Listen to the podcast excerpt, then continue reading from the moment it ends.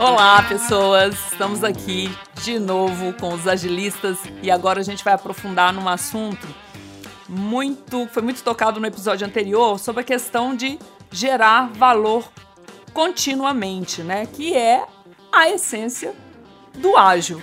Continuamos aqui com o Schuster, com Regis. Olá, pessoal. Aí, gente, tudo bem? E aí, Regis, fala um pouquinho sobre isso que é essa essência que às vezes a gente fica percebendo, né, que as pessoas estão muito mais preocupadas com a questão dos nomes, das tecnologias, dos detalhes do ágil e perdem a dimensão maior que é a geração de valor contínua. É, isso é muito interessante, Deise, que isso é meio que é, do ser humano mesmo, né? Quando ele acha que, que ou ele está desconfortável por um lado, ele fica confortável, é, desconfortável demais, ou ele está confortável demais no outro lado, né? Então o ágil ele veio trazer essa, esse desconforto mas é interessante que à medida que a galera foi entendendo o que, que ele. Ou, ou achando que entendeu o que ele é, foi acostumando. É, foi, na verdade, a gente percebe que hoje no mercado que, é, teve uma. Não sei se dá para falar um retrocesso, talvez seja uma, uma ah. palavra forte, mas que teve. Uh, mas eu vou usar ela assim por fato de outra melhor. Teve um retrocesso assim. Vamos fazer ágil de uma forma prescritiva. Isso começou a acontecer demais. Então, como é que Tá bom, eu tenho um squad ágil aqui, como é que eu vou escalar isso na organização? Aí o que, que você faz? Você faz um planejamento detalhado de como você vai tornar tudo. a organização ágil. Então a gente está vendo hoje um monte de frameworks, que, assim, sem tirar o mérito dessas coisas, né? Mas assim, a gente está vendo um monte de frameworks, de, de uh, ferramentas que no fundo o que elas estão fazendo é isso. Elas estão colocando um monte de prescrição é, numa coisa que na verdade era contra isso em, em muitos, uh, em muitos é, aspectos, né?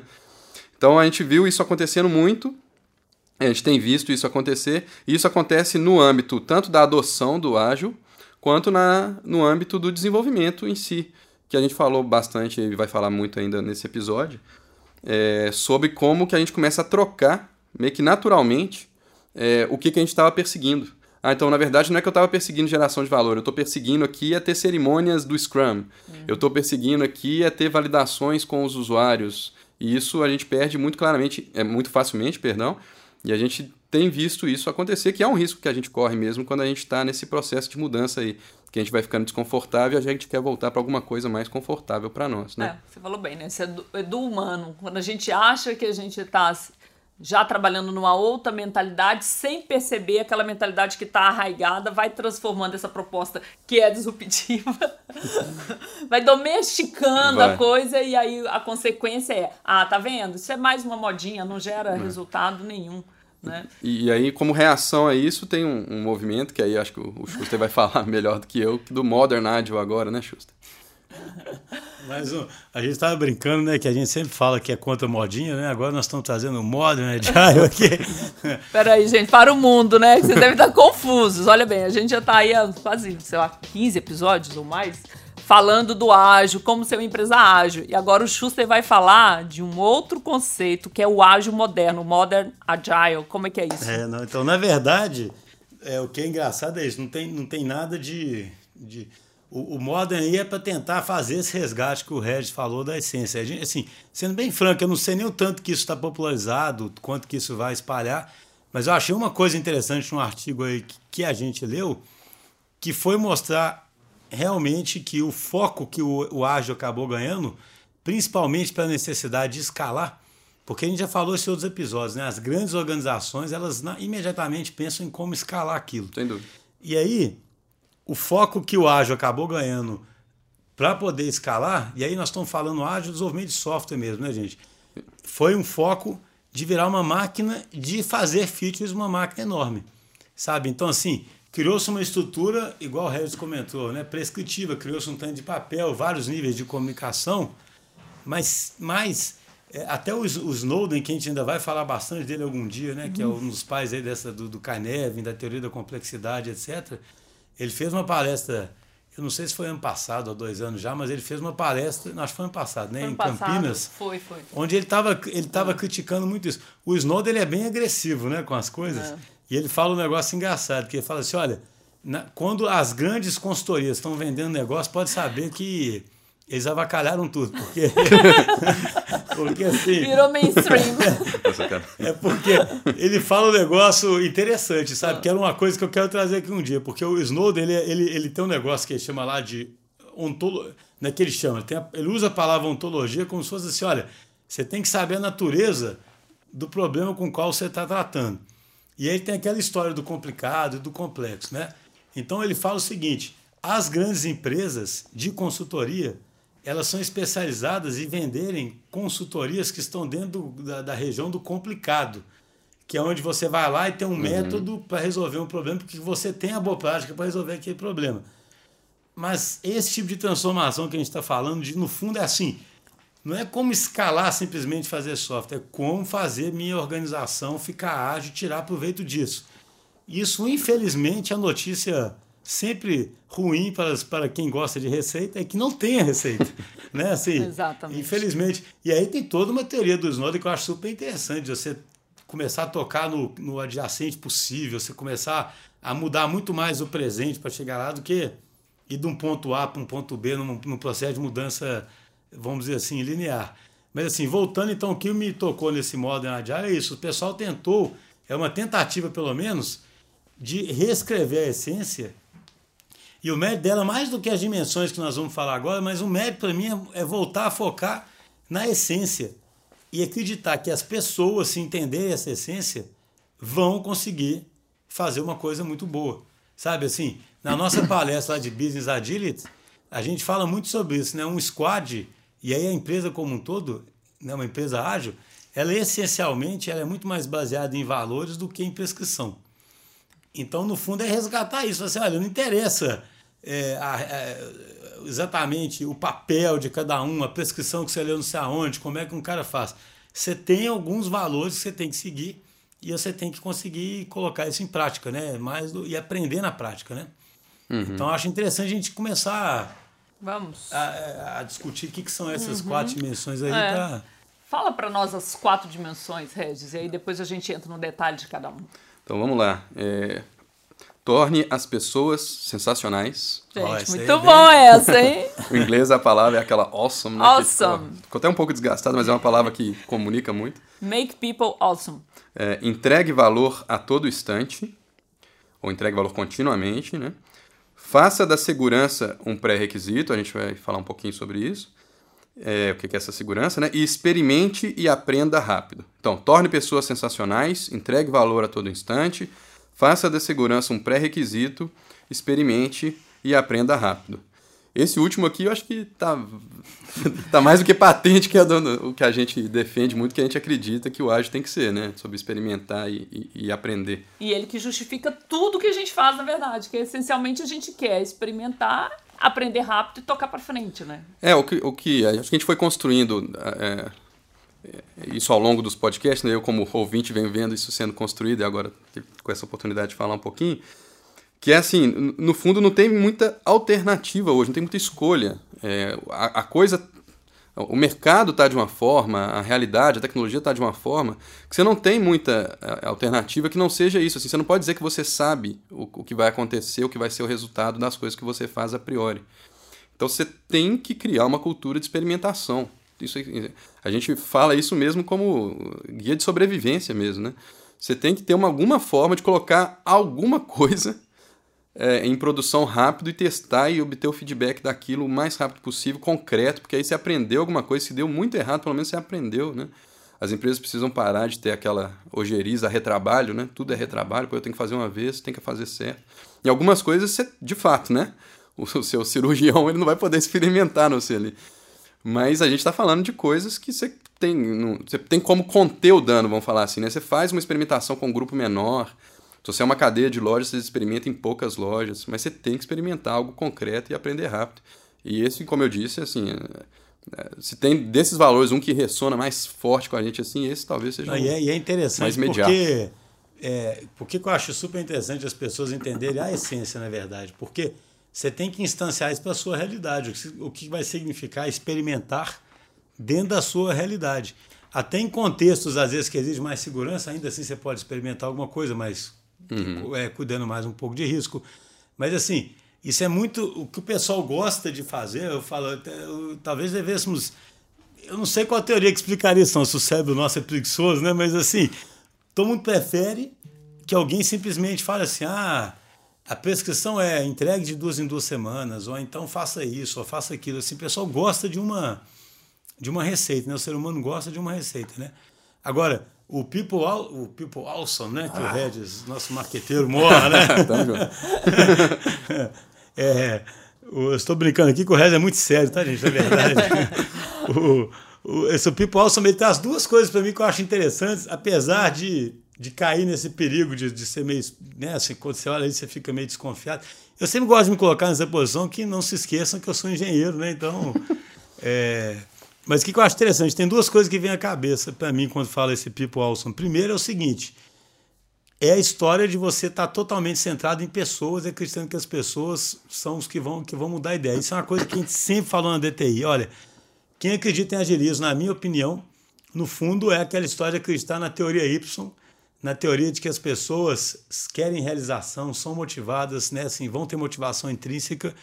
Então, o de tudo é as pessoas. Então, esse, esse, people, esse Make People Awesome, no fundo, é dar condições para as pessoas prosperarem, né? fazer um ambiente que elas possam frutificar. Mas também me traz, mas ela é, lendo o artigo lá, é interessante que isso também pode ser estendido para incluir você fazer o próprio cliente ou usuário final awesome, né? E isso. traz então essa questão da centricidade no, no usuário, sabe? Ou seja, no fundo a gente vive uma, uma economia de experiências e todo mundo tem uma expectativa muito alta. Então achei interessante que é um resumo bacana mesmo, né? De uma essência ali que é Exato. a seguinte. Todo mundo tem que estar tá feliz ali, é. né? Na, Eu, eu, eu, acho bacana quando eu vi essa, essa versão do, do ágil, né? Sintetizando essas quatro premissas. E eu achei interessante porque ele é meio afetado mesmo, né? Faça as pessoas incríveis. Mas. Queria um mundo melhor, né? É, e, e, e, ele é corajoso nesse sentido, de usar desse termo, desse jeito que ele colocou, porque trabalhando com design thinking, né, onde que eu vejo que o design thinking encontrou uma resistência para mudar as organizações, e aí quando ele encontra o ágil é um casamento feliz, porque você só consegue dar esse poder às pessoas, tanto da organização como lá fora, né? A gente não dá poder ao cliente, o cliente ficou empoderado pelo, pelo momento histórico, mas de fazer o cliente se sentir empoderado e no controle da situação, quando a gente tem realmente uma organização que tem que pensa de uma forma diferente. Não adianta eu, eu querer fazer isso se eu não trabalho no que o, o The, Red fala do sistema operacional, né? Como essa empresa opera, uhum. quais são seus sistemas de metas, recompensas, a questão, como ela pensa a liderança e tal. E aí, nesse quesito especificamente, é, quando a gente traz, uh, o, fala que a, a, empresa nesse modelo ela tem que ter valores claros, e aí esses valores né, da entrega de valor contínuo, mas também algo maior que motive as pessoas a trabalharem, a estarem juntas. Eu vou ter que pedir licença ao Schuster, porque eu vou citar o meu amor, que é o Steve Jobs. Ele fala que é uma religião. Mas quando o é Jobs fala, é ele fala que é uma religião. Né? Eita. Mas, cara, que o Jobs definiu isso muito bem. Não adianta você contratar pessoas Jobs, inteligentes. Um, dois, como é que é um versículo? Segundo Jobs, um versículo 2. Não adianta você contratar pessoas inteligentes e falar o que, que elas têm que fazer. Você contrata pessoas inteligentes para que elas te digam o que você deve fazer. E isso está na essência do que a gente está falando. É, você acreditar que esse time vai conseguir gerar valor, você acreditar que esse fornecedor, né, que vai estar, tá, confiar nele, que é aquilo que ele está propondo, aquele modelo é para gerar valor para o seu negócio, uhum. mesmo porque é o skin in the game. Se ele não gerar valor para o teu negócio, ele está fora. Exatamente. É o que o Regis falou no, no episódio anterior. Isso parece que é uma situação confortável para o fornecedor, mas não é não, porque você pode romper aquele contrato a qualquer momento, não é de longo prazo, é de uhum. sucessivas entregas, né? Então, acho que a gente já pode passar para segundo, a segunda premissa aí, né? É, a gente falou então da, uh, da experimentação, né? Falamos das pessoas sensacionais, né? Do awesome aí, que o pessoal gostou. Uhul! É, mas assim, para ter isso, o, o, terceiro valor lá é a, a questão da segurança como um pré-requisito, né? É, e essa segurança tem muitos aspectos, ela está meio multifacetada mesmo, é, de propósito, pelo que, que a gente é, conseguiu entender aí. Que é assim, tem um, um aspecto muito importante que é a segurança psicológica das pessoas, de assim, cara, como é que eu vou experimentar É é, se eu não tiver a segurança de que eu posso errar, né? Se, se você não cria uma cultura é, onde o erro é aceitável, né? E, em algumas situações, como eu falei até no- na questão da experimentação, ele é até incentivado, cara, vamos errar, mas vamos errar rápido aqui, porque a gente, com certeza, alguma coisa a gente aprende.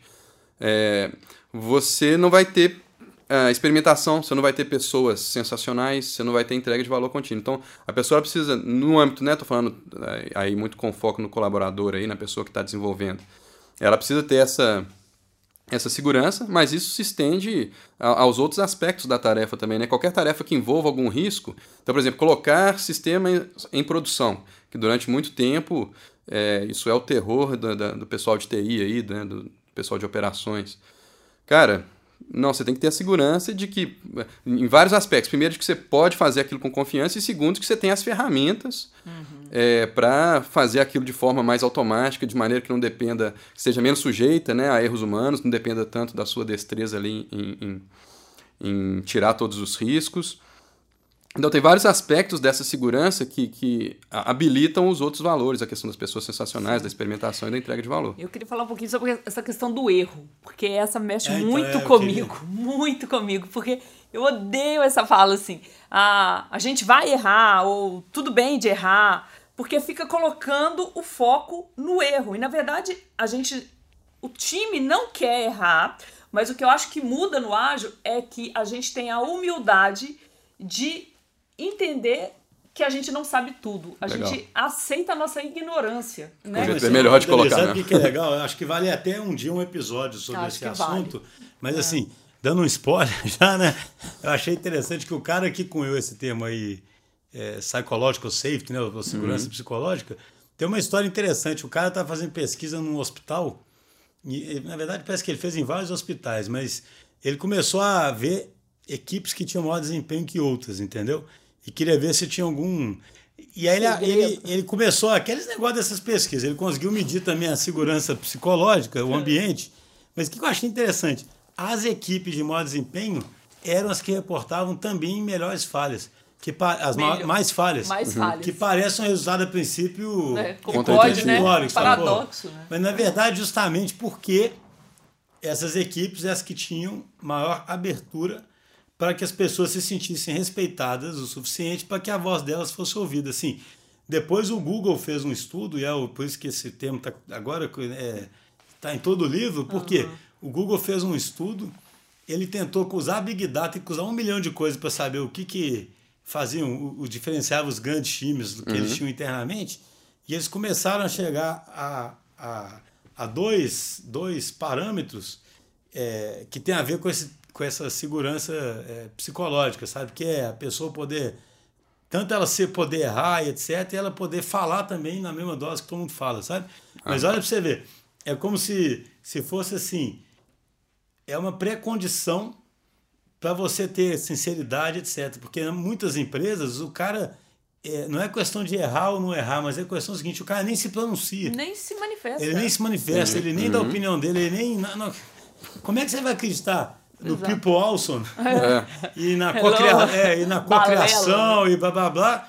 Se o cara na reunião ele pensa, ah, não devo falar não, senão vou ser criticado aqui, vão rir de punido, mim, vão, né? vão, vão achar que eu falei bobagem, entendeu? Exato. É um clima que, que a liderança. E aí o que, que eles falam que é fundamental? Quem consegue criar isso ou não é muito mais a liderança local.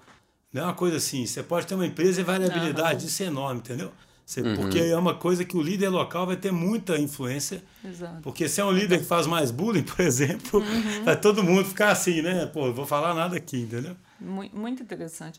O Bill Gates também falava, mandou Bill entrevista. Gates, ele é o quê? Ele É, é tipo Bill, Bill Gates é outra Gosto também, religião. gosto né? também. Ele é um bispo da gosto religião. Não, é outra religião, tá, tá Ao citando. contrário desses que gostam de um ou de outro, eu acho barato esses caras. Ele falava o seguinte: é, cara, a gente precisa.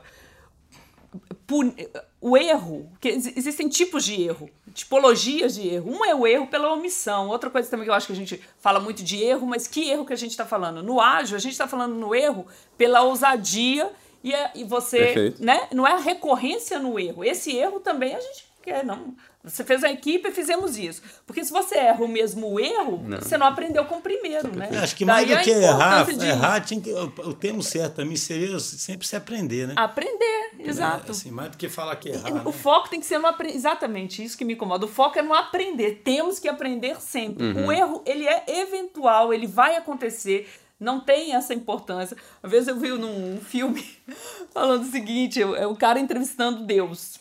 Aí falou assim: olha, o cara apareceu e falou assim: olha, você é Deus? Eu sou Deus. E eu quero ser entrevistado. Ok, posso te fazer qualquer pergunta? Posso. Aí o carinha pergunta para Deus assim: e o, o diabo, ele existe? Falou: existe. Mas ele é muito superestimado. Ele só tem o poder que você dá para ele. Eu achei tão bacana. A gente fala demais no erro, cara. A gente tem que falar mais na aprendizagem, porque a gente tá colocando muito. Isso, é, essa ênfase, é porque as empresas não querem errar. Sem dúvida. Né? Então, assim, cara, vamos Mas aprender. Pode ser uma estratégia, vamos entendeu? aprender. Vamos dar o experimento, o que aprendemos. E vamos lidar com a ignorância. No design thinking, um dos, dos trabalhos que a gente faz para ajudar as pessoas a justamente ir para o outro mindset é admita que você não sabe tudo. A gente expõe as incertezas logo no início. Uhum. É por isso que a gente prototipa. Pra, ok, o que, que a gente aprendeu aqui? Isso aqui a gente está inseguro. Mas quando o Schuster falou, acho que no primeiro episódio lá, que esse líder no ágil, ele é um líder que tem que ser muito bem resolvido, é porque ele tem que saber lidar com essas incertezas, saber que ele mesmo tem dúvidas, então ele vai aprender é, com o processo. Ele é né? demonstrar fragilidade. E, né? Isso, a que... equipe tem que conseguir né? identificar as suas fragilidades e aí o erro vira uma coisinha lá no processo. Vulnerabilidade. Né? Vulnerabilidade, ótima palavra. Então, assim, acho que a gente está de acordo da importância da segurança, então, para potencializar, vamos chamar assim, os outros valores. Criar as e, condições para que os outros. E como que, eu espero que tenha ficado claro, como que está na essência, né, do, do, do, que a gente faz como, enquanto agilistas, né? Uhum. É, e o quarto, podemos falar do quarto? Porque o Podemos. quarto é, o, é justamente onde está talvez o maior risco, porque é a entrega de valor é, continuamente, né, o a todo instante. É, que é justamente talvez o o, que nos trouxe aqui para esse episódio, né? Que é, cara, entrega de valor a todo instante é diferente de entrega de funcionalidade a todo instante, Ai, né? Lindo isso. entrega Repete, de entrega, anota aí, gente. Agora não. Entrega de valor. Peraí. Entrega de valor a todo instante é não. diferente de entrega de funcionalidade a todo instante. Esse pode ser a frase que vai fazer propaganda desse nosso podcast. Adorei. Né? Adorei. tô, tô, achando engraçado Regis, as, as, as, reações aqui. Não, mas a gente, fala, a gente puxou né, esse assunto no, no último é, podcast aqui. É, um, um, cliente é, que, que entende que precisa de um sistema, é, ele pode, na verdade, estar na linha do, do mais cômodo para ele, porque ele está resolvendo talvez um problema como ele vem resolvendo ao longo dos últimos, dos últimos tempos. Então ele aprendeu que para determinado tipo de problema o resultado é um sistema e, e talvez ele não pense muito mais sobre isso.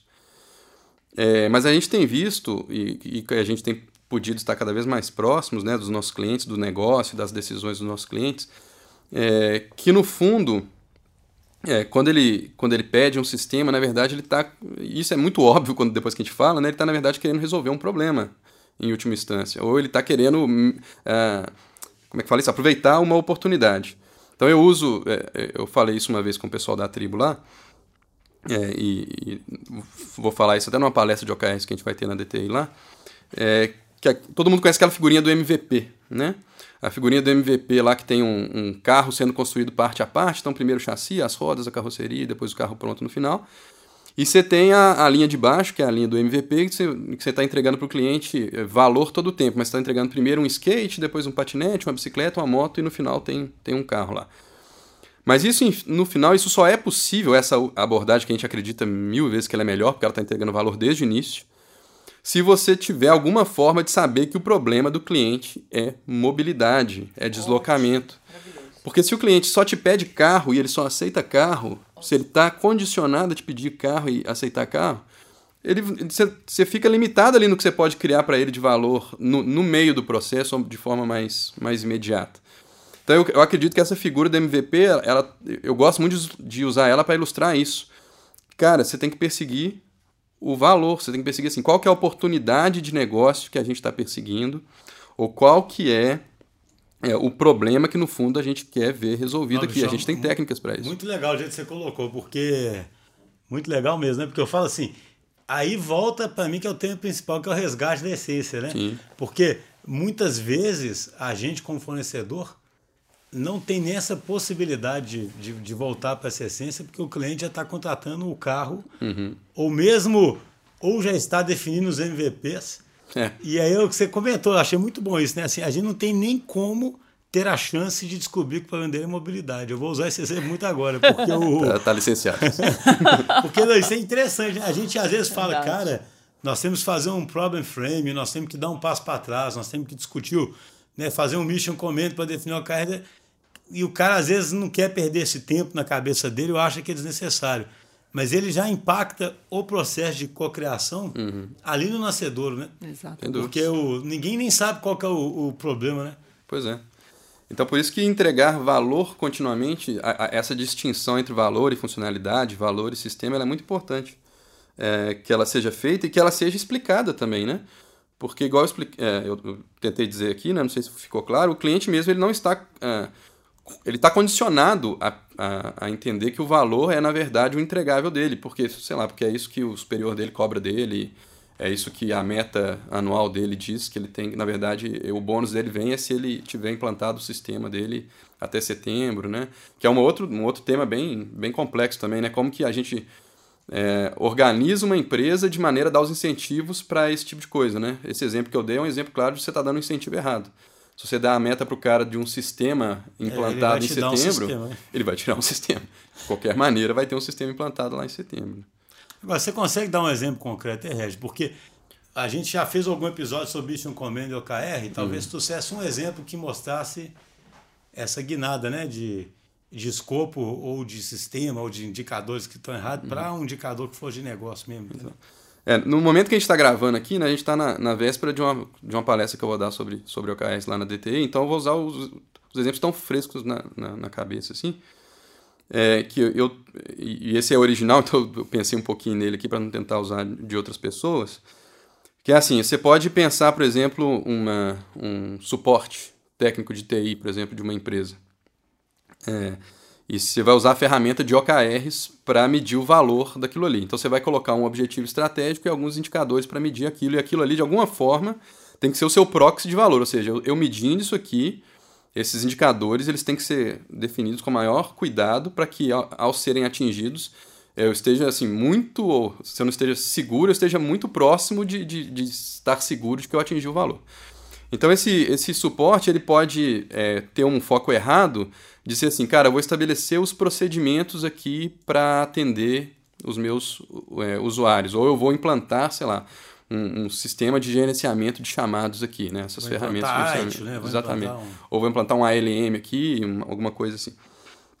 É, agora eu posso colocar um outro objetivo para ele, é, que é assim, cara, é, eu quero é, transformar o relacionamento do Service Desk com os meus clientes.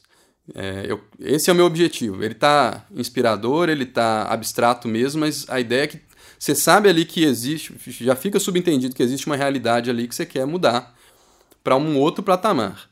Então, ao invés de você, às vezes, é, medir quantidade de chamados, seria os seus key results, né? Em vez de você medir quantidade de chamados ou o prazo que você implementa o sistema, você pode colocar, por exemplo, ah, quantas, ah, quantas dúvidas do meu cliente eu consigo tirar sem. É, sei lá, sempre que ele precise abrir um chamado, com, vou medir a efetividade de um, de um FAQ ou de alguma coisa assim. Uh, quantas, quantos problemas eu consigo resolver da primeira vez, sem ele ter que reabrir um chamado. Uhum. Uh, e, e, e talvez. exatamente. E indicadores mais tradicionais mesmo, pesquisa de satisfação, a gente não precisa né, necessariamente descartá-los, né? né? Então, assim, esse seria talvez um exemplo limitado, eu sei, mas assim, só. Mas só um comentário, você falou sobre sustentação, uma vez conversando com uma equipe de sustentação dentro da, da DTI, eu falei isso, eu falei assim, olha, ele pensando em OKR, eu falei assim, olha, um objetivo inspirador para mim, para vocês. Sabe aquela história de que a tecnologia quando é, fica comum, ela é, é igual o ar, você respira, fica invisível. eu falei assim, a sustentação para mim tinha que ser isso, né? Invisível. A sustentação, quando ela tá boa, ela, ela tem que ser quase que invisível, né? Legal. Porque você não quer, na verdade, ter que assinar a sustentação, né? Perfeito. Mas assim, eu acho interessante isso que o Red falou. É você tentar muito mais na essência e muito mais no que está de fato gerando valor, né? Do que ir no que é confortável. Eu acho que esse negócio é difícil pegar por causa disso.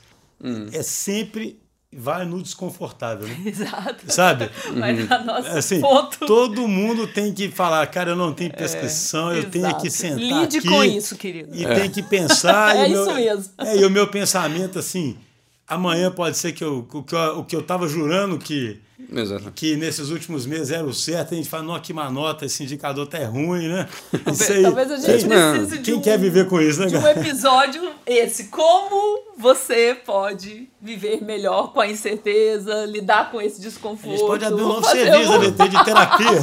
Fazer um spin-off aí do. Ah, mas é verdade, porque no final das contas, é, a gente está falando, a gente vai falar alguma coisa sobre a questão de como cultura, né? A palavra cultura, essa ênfase em mudar a cultura, de como isso tá sofrendo uma erosão aí, vai fica para um próximo spoiler, mas essencialmente a gente precisa mudar a mentalidade das pessoas Sem dúvida. né? E quando você fala da, da terapia, é uma brincadeira, mas essencialmente é como que eu, Regis, eu, Denise, eu, Schuster, como é que a gente consegue transitar bem, lidar com isso, de que a gente não tem a resposta, Agora, porque sabe que é sem essa paradoxal? consciência a gente não Mas sabe o consegue. que é paradoxal? Ao mesmo tempo que eu falei, ah, isso é o pessoal não quer viver com isso, todos os estudos mostram que as pessoas são muito mais motivadas é, nesse tipo de ambiente, né? Exato. Então é curioso demais. Precisa Né? gravar um episódio É. sobre essas questões. Que as coisas estão menos ditadas, né? mais É, que- abertas. é, que todo Mas é mundo, porque né? nós humanos, a gente, nós somos paradoxais É um negócio mesmo, meio né? engraçado. É, é, Eu não essencialmente sei, é porque eu isso. sempre fui feliz nesse ambiente. A gente está num período de abundância de escolhas, né? Eu lembro que você- já falou Exato. isso comigo algumas muito, vezes. né? Então a gente está acostumado a ter muitas escolhas. Então no É. ambiente do trabalho a gente quer ter escolhas né? também, isso né? também, o Isso momento histórico favorece, Exatamente. né? exatamente. Bom, queria terminar aqui então. Acho que um resumo disso tudo é: a gente começou falando de entregar valor continuamente, mas a gente finalizou aqui que muitas vezes a gente passa, tá muito focado em resolver certo o problema, mas a gente fortemente encoraja vocês a dedicarem um tempo para descobrir qual é o problema. Então seria assim: resolver o problema certo, depois resolver certo o problema Legal. e entregar valor continuamente. Ficamos assim? Bacana. Aí, pessoal, pra quem, né, a gente começou falando de Modern Agile, né? Modern Agile, no, fundo, é é essa essência aí, são esses quatro valores, né, essas quatro premissas. E não tem muito mais do que isso, porque não tem que ter muito mais do que isso, não. Se começar a aparecer, assim, ferramentas ou cerimônias, é- é, eu acho que a gente começou aí no caminho errado. Não que essas coisas sejam ruins, vou né, frisar isso aqui, mas se começar a ter muito, muita prescrição em cima e, e- e planejamentos detalhados em cima, você pode ter certeza que está indo para a direção que a gente não acredita que é onde a gente deve seguir. Regis, a sua apresentação vai ser aberta? Dos OKRs? Fechada? Essa vai ser fechada, mas quem sabe, dependendo se o feedback for bom, a gente faz uma aberta. Fica a dica aí, hein, gente? Bom, um abraço pra vocês. Até o próximo episódio de Até Os. Agilistas. Obrigado, pessoal. Até. Obrigada.